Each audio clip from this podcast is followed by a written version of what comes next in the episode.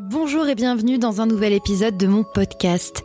J'ai passé le week-end avec mes parents. Je les vois pas très souvent, on ne vit pas dans la même ville, je retourne peu à Toulouse et ils viennent peu à Paris. Bref, on ne se voit pas très souvent. Et de passer le week-end avec eux non-stop, ça m'a fait m'interroger sur l'idée d'être adulte. Parce que face à mes parents, j'ai l'impression de redevenir une petite fille. Les rôles sont définis depuis toujours finalement. Quand je les retrouve, le temps bascule et ça me renvoie dans l'enfance ou dans la plus conflictuelle période de l'adolescence. Parce que ces régressions, le temps d'un week-end, ne sont pas toujours idylliques. C'est un mélange de plein d'émotions et de sentiments différents, de partager à nouveau le même toit que ses parents. L'envie de rester moi-même, mais la moi-même d'aujourd'hui, mais aussi de la nostalgie, un peu de culpabilité, des reproches sous-entendus, des petites dissimulations, et puis aussi la recherche de leur approbation. C'est un mélange de tout ça condensé sur quelques jours. C'est comme si l'âge n'avait plus aucune importance. Peu importe mon âge d'ailleurs, je crois que je resterai toujours la petite fille de mes parents, même si je suis une adulte. En tout cas d'un point de vue technique, oui. Je suis majeure, je subviens moi-même à mes besoins, je ne suis plus dépendante de mes parents justement financièrement, je me forge mes propres opinions, je vote, je paye mes impôts. Ça c'est pour la partie rationnelle. Et pourtant en disant tout ça, je sens bien qu'au fond de moi il y a quelque chose qui sonne faux. Une petite voix qui me crie que je suis pas encore totalement adulte. Ou plutôt que je ne me vois pas totalement adulte. Si je regarde en arrière, quand j'avais 16 ans, je pensais qu'avoir 30 ans, ça marquerait mon entrée officielle dans le monde des adultes. Peut-être aussi parce que ma mère m'a eu à 30 ans. Donc j'avais cette impression que 30 ans, ce serait peut-être pareil pour moi, une sorte de cap invisible. Mais contrairement à mes projections d'enfant, je ne suis pas maman, pas encore, et j'ai toujours peur d'aller faire une prise de sang. Aujourd'hui, je suis plus proche de mes 34 ans que de mes 33. Et je crois que je ne grandis plus, je vieillis. C'est ça qu'il faut dire au bout d'un moment. Même physiquement, j'ai les premiers signes. Les premiers signes de l'âge, comme ils disent dans les pubs d'anti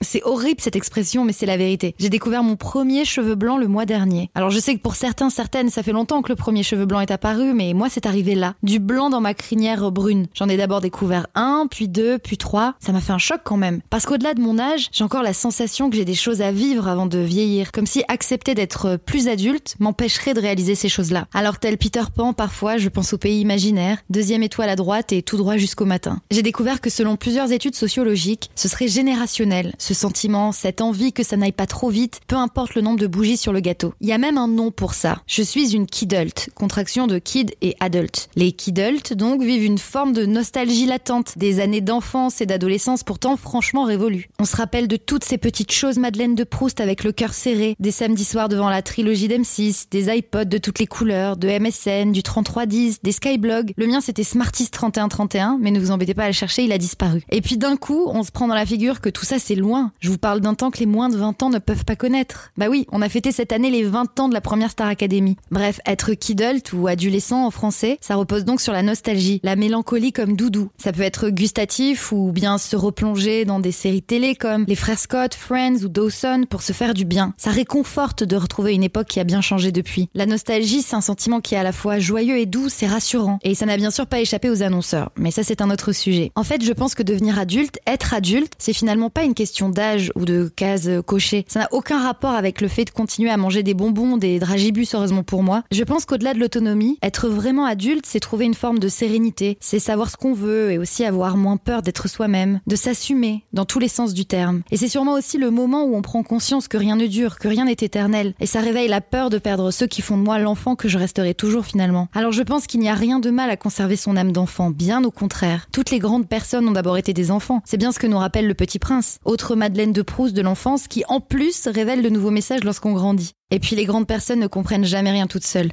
C'est peut-être aussi pour ça que je ne veux pas devenir totalement adulte, moi. Je vous laisse méditer ces sages paroles d'Antoine de Saint-Exupéry, blablatement vôtre, et à très vite pour un nouvel épisode.